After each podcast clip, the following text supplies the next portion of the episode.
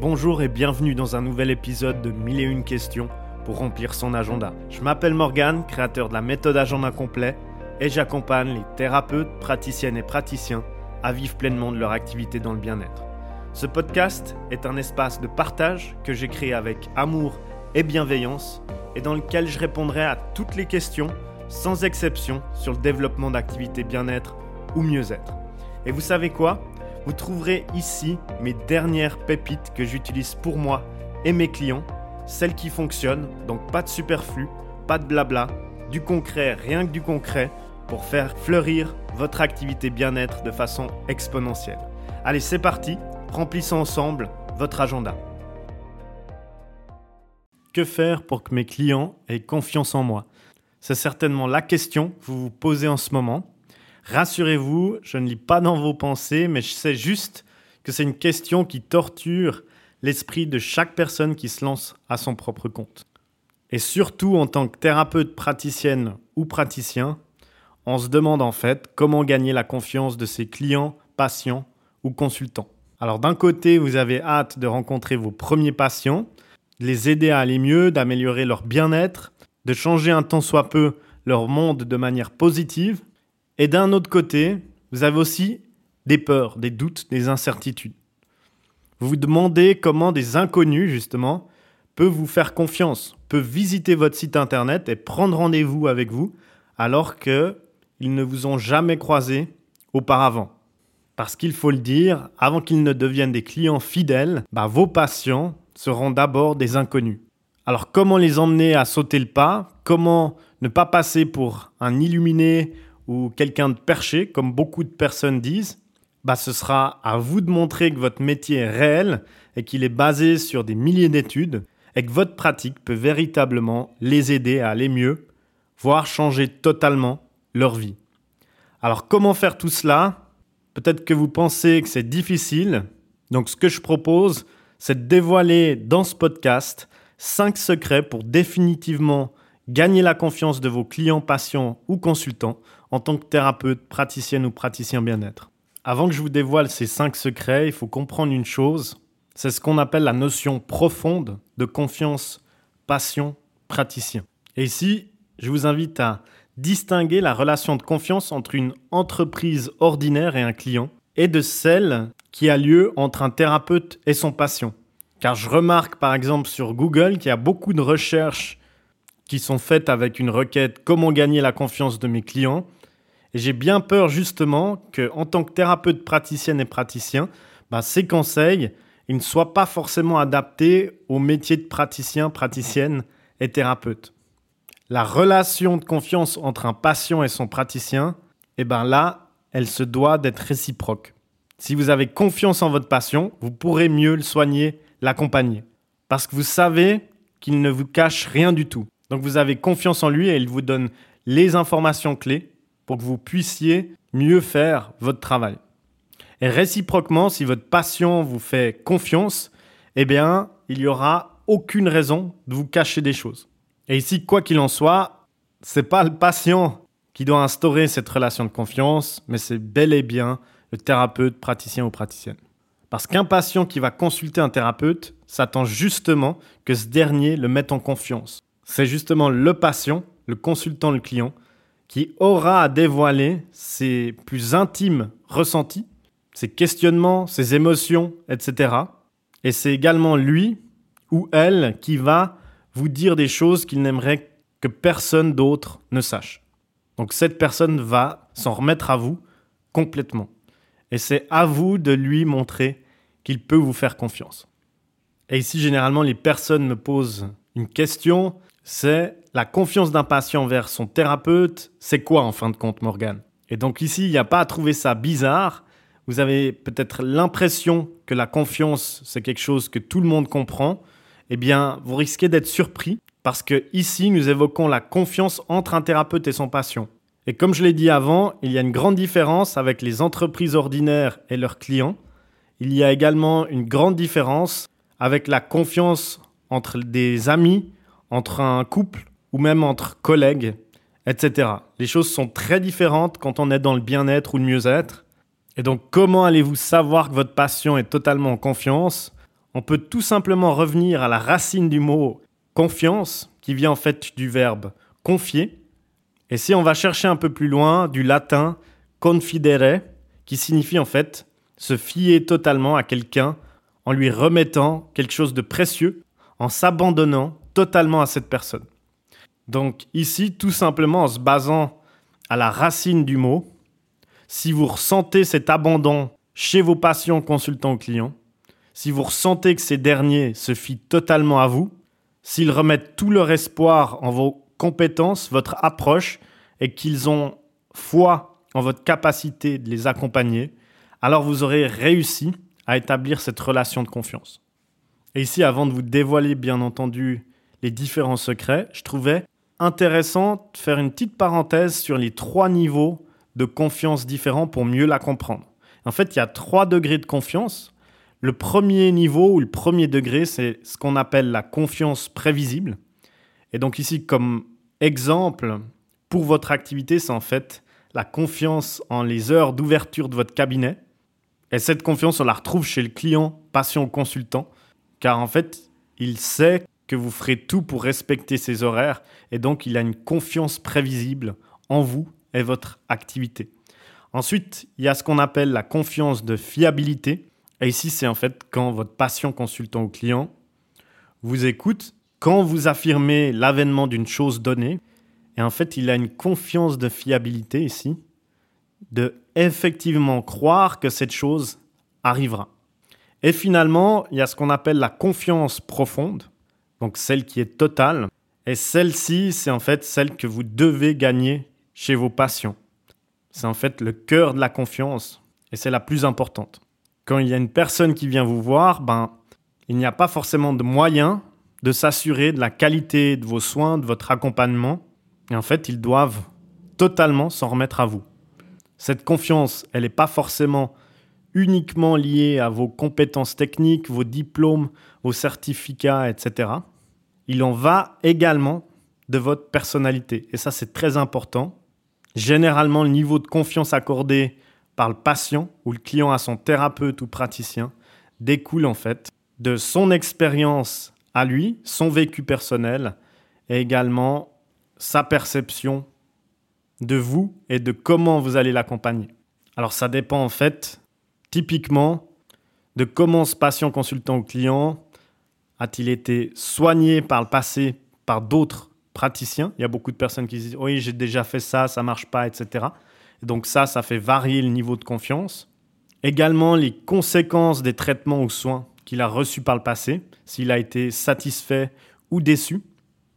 Et donc comment arriver en tant que thérapeute praticien ou praticien à propager cette confiance quand ces personnes qui viennent vous voir ont déjà tout essayé, ont été déçus, ont eu des mauvaises expériences, ben, c'est exactement ce qu'on va voir avec ces cinq secrets que je vais vous partager. Secret numéro 1, ayez d'abord confiance en vous. Et ici, je me base tout simplement par une citation de Noureddin Mefta qui dit que pour gagner la confiance des autres, il faut déjà avoir confiance en soi. Et cette pensée populaire n'a jamais autant pris son sens que dans ce contexte en fin de compte. Avant de parler de la confiance de l'autre vers soi, bah, il faut tout d'abord évoquer la confiance en soi en tant que thérapeute, praticienne ou praticien. Et c'est totalement évident. Comment voulez-vous que les autres vous fassent confiance si vous-même, vous ne croyez pas en vous ou en vos facultés, capacités d'accompagner la personne là où elle le souhaite? Comme on dit parfois, la confiance d'un patient ou d'un client ne s'achète pas, elle se gagne. Donc gardez bien ça à l'esprit, car pour la gagner justement, il faut d'abord avoir confiance en soi. Si tel est le cas, bah, vous serez plus à l'aise avec votre client et inversement, cela déteindra sur ce dernier. Une relation de confiance, elle est en fait nourrie avec le temps, ça prend du temps. Et devinez quoi, généralement la confiance s'établit de manière quasi instantanée. Donc ce qu'on appelle généralement la première impression. Et ici, la posture que vous prenez dès la première rencontre, ben, c'est celle qui fait généralement la première partie du travail. Si vous êtes tout crispé, renfermé et pas du tout à l'aise, ou bien si vous avez la voix qui tremble au téléphone quand quelqu'un vous appelle pour savoir si vous pouvez l'accompagner, ben, ça montrera un manque de confiance en soi, et votre patient, ben, il va le ressentir. Il va avoir également du mal à se confier. Si par contre vous êtes ouvert, confiant, humble, et surtout ben, vous-même, si vous êtes authentique, ben, vous verrez totalement la différence. Surtout, n'essayez pas de jouer un rôle, ayez confiance en vous et restez vous-même. Tout simplement. Et secret numéro 2, ben, mettez en confiance dès le premier contact. Ce secret ou cette astuce, ça vient compléter le précédent. Au tout premier contact, donnez l'impression à votre client, avant même qu'il devienne un patient, que vous vous réjouissez de le rencontrer ou de la rencontrer. Laissez-le s'exprimer, écoutez-le activement et surtout, ne donnez pas l'impression que vous savez tout. Ça, c'est très important, je le vois énormément. Quand on manque justement de confiance, on a, on a une tendance à combler ce manque par un surplus de paroles. Vous ne pouvez pas tout savoir et surtout, vous ne pouvez pas exactement savoir comment cette personne qui vient vous voir se sent. Donc, il faut vraiment l'écouter. Une fois que la personne justement se sera exprimée, et même si vous ne comprenez pas tout au début, montrez que vous validez ce qu'il ressent. Et ici, c'est tout simplement grâce à la reformulation de ce que vous avez entendu et la validation en posant la question est-ce que j'ai bien compris votre situation actuelle? Accueillez tout propos avec délicatesse. Ici, on parle généralement d'un ratio de 20% 80%.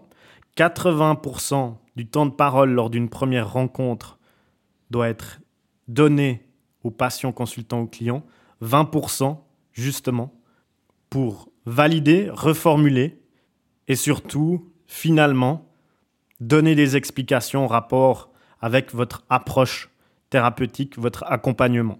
Secret numéro 3, pour inspirer confiance, soyez proche de vos patients, mais avec tact.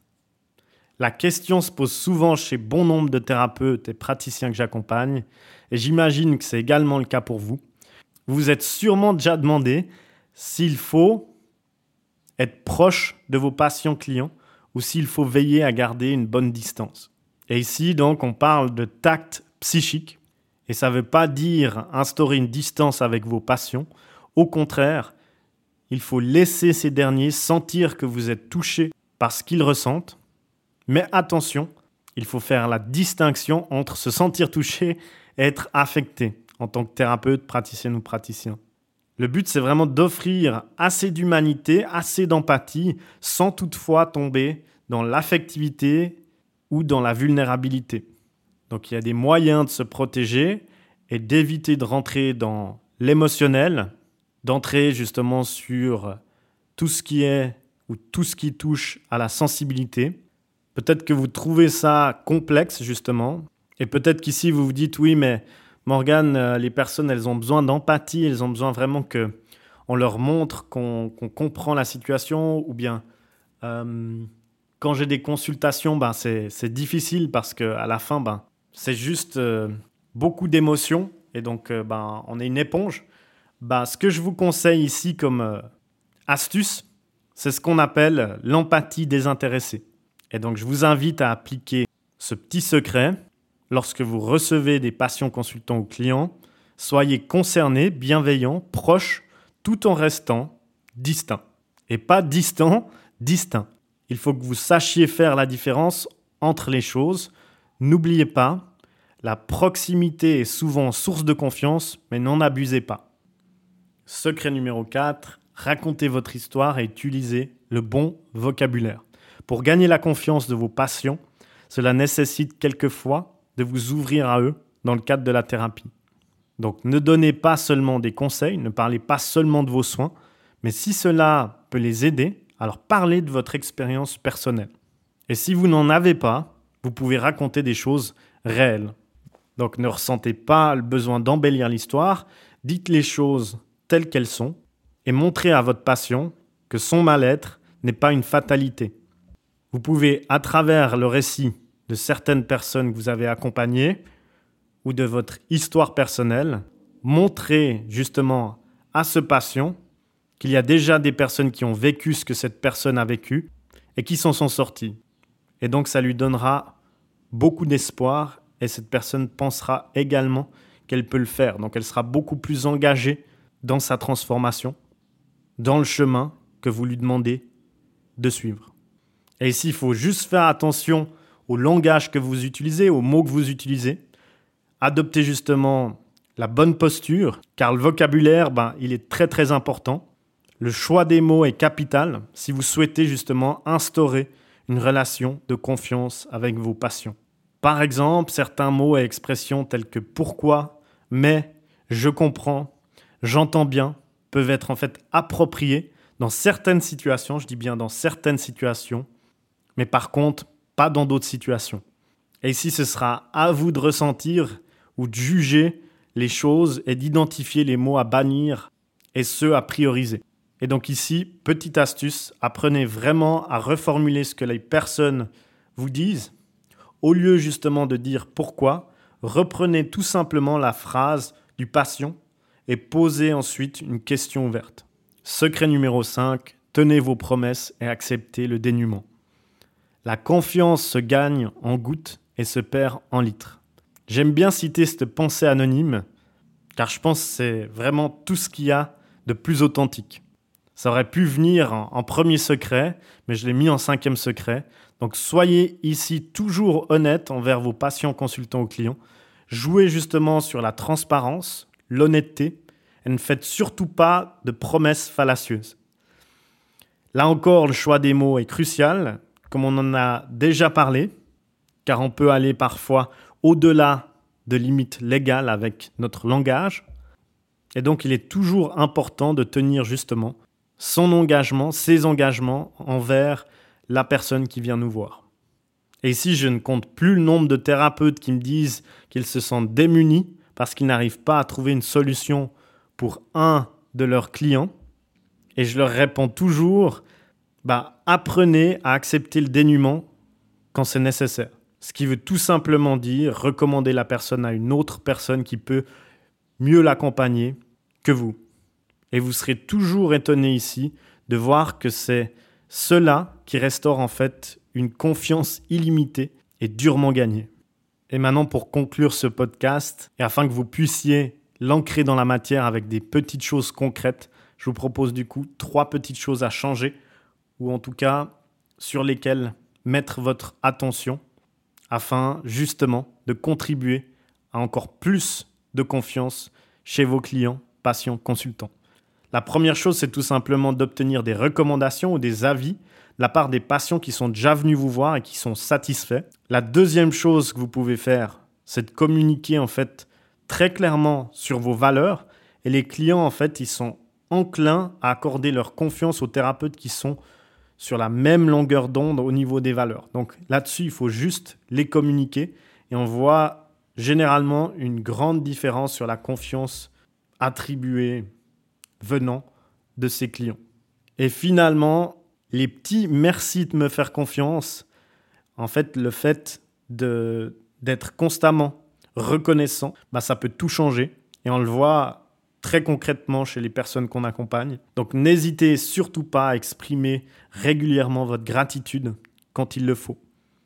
C'est ces petites actions en tout cas que vous pouvez en tout cas prendre de ce podcast et justement déjà changer beaucoup de choses dans la relation de confiance avec vos clients, patients, consultants.